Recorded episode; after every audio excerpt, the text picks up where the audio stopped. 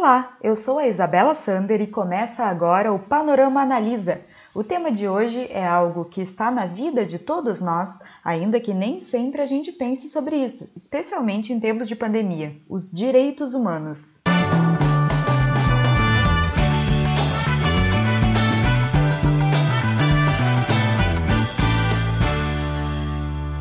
Panorama analisa, esclarece e aprofunda assuntos em voga no Brasil e no mundo. Aqui você vai saber tudo ou quase tudo sobre um tema específico. Ah, e não esquece de compartilhar o Panorama no WhatsApp e de nos seguir no Facebook e no Instagram em Seu Panorama. Apoie o projeto em seupanorama.com. Na última quinta-feira foi celebrado o Dia Internacional dos Direitos Humanos. A data marca o aniversário de 72 anos da Declaração Universal dos Direitos Humanos. E primeiro eu vou contar um pouquinho da história dessa carta. Publicado em 1948, esse documento foi uma resposta internacional à Segunda Guerra Mundial, que havia terminado poucos anos antes. Foi uma forma de dizer: agora os países deverão seguir certos princípios para que um horror como aquele nunca mais aconteça. Até a Segunda Guerra Mundial, cada país decidia como era aceitável tratar os seus próprios cidadãos, como bem lembrou uma matéria da BBC. Mas as atrocidades cometidas pelo regime nazista trouxeram aos governantes a consciência de que não dava mais para deixar na mão dos governantes decidir tudo.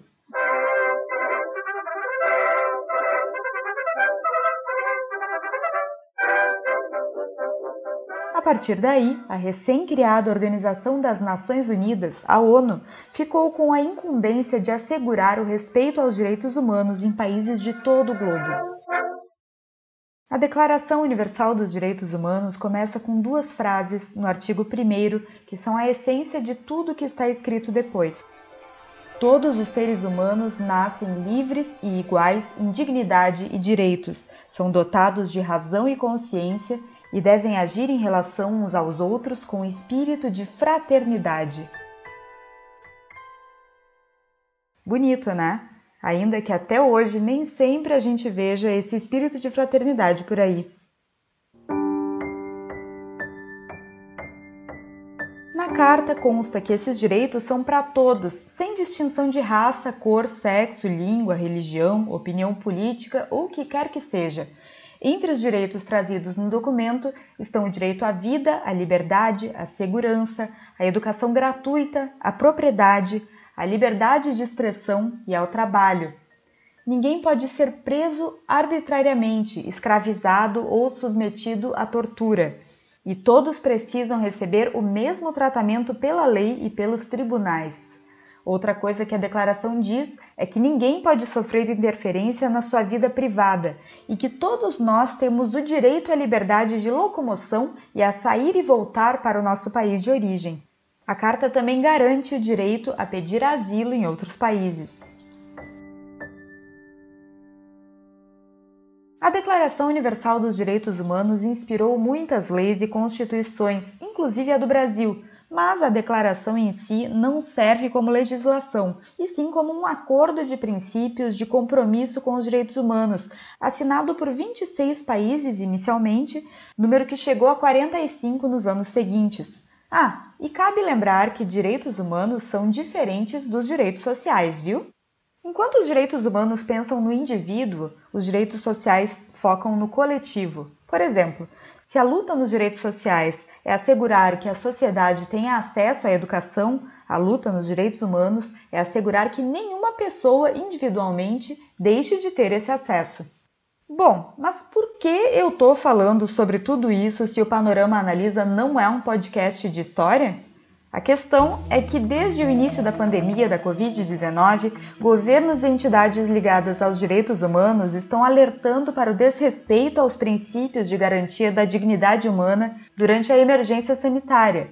Por um lado, em muitos países a necessidade atual é de medidas como fechamento de algumas fronteiras, restrições na circulação de pessoas e até toque de recolher em alguns lugares. Por outro, direitos como a liberdade de ir e vir e de sair do país quando se desejar são impasses trazidos por essa situação sem precedentes. Em abril, a ex-presidente do Chile, Michelle Bachelet, que hoje é alta comissária da ONU para os Direitos Humanos, mencionou em discurso publicado no site da ONU que havia inúmeros relatos de diferentes regiões de que a polícia e outras forças de segurança têm usado força excessiva e às vezes letal para fazer as pessoas respeitarem os bloqueios e toques de recolher, e destacou que países que desrespeitam o Estado de Direito sob pretexto de combate à pandemia correm risco de promover um desastre de direitos humanos.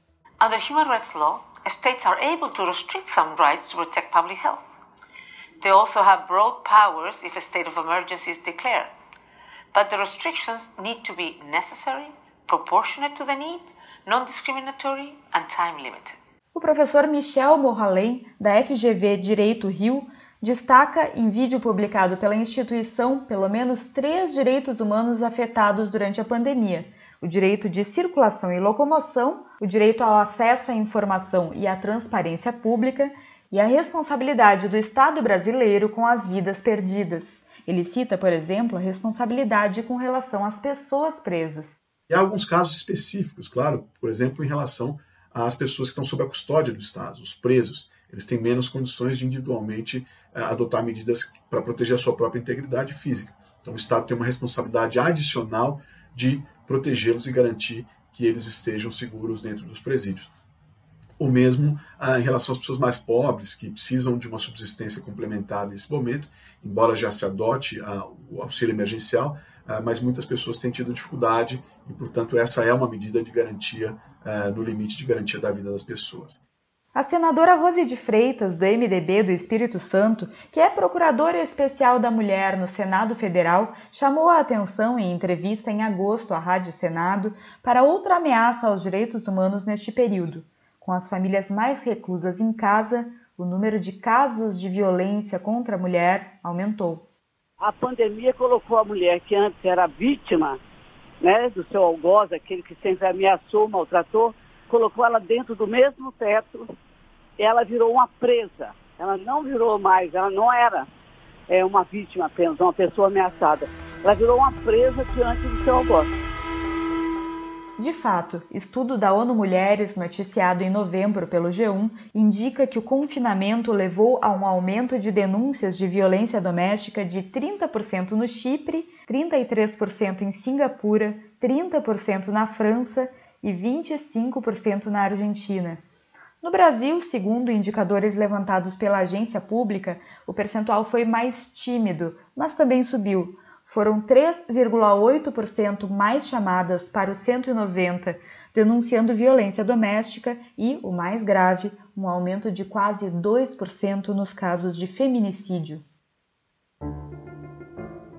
Em abril, entidades de defesa dos direitos humanos se uniram em uma nota conjunta na qual criticavam o que chamavam de inércia do governo federal com relação à implementação de medidas de enfrentamento à pandemia, como a criação de normas sobre isolamento social, que estavam, como ainda estão, sendo adotadas apenas em âmbito local por governadores e prefeitos, Nesta quarta-feira, Michelle Bachelet teceu duras críticas à gestão brasileira da crise da Covid-19.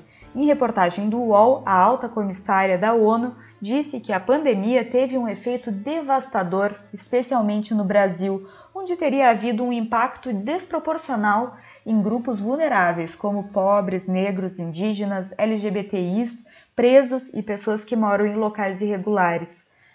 Evitando citar nomes, ao ser perguntada sobre sua opinião a respeito do presidente Jair Bolsonaro, a ex-presidente do Chile afirmou que em qualquer país do mundo onde líderes negam a existência da Covid-19 e as evidências científicas, eles tiveram um efeito devastador. No Dia Internacional dos Direitos Humanos, a alta comissária da ONU falou em português em vídeo publicado no site da ONU e enfatizou que a Covid-19 nos lembrou que somos uma única humanidade e que devemos juntos agir.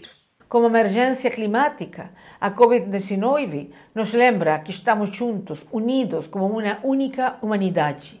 Devemos agir.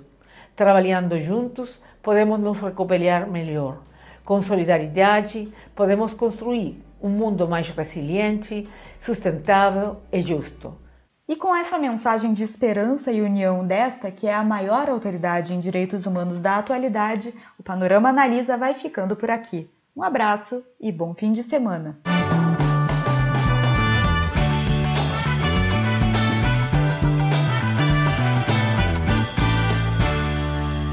Como o Panorama, o Panorama Analisa usa informações lidas pela nossa equipe em sites de confiança do Brasil e do mundo. Esteja bem informado e combata as fake news. Apoie o projeto em seupanorama.com.br.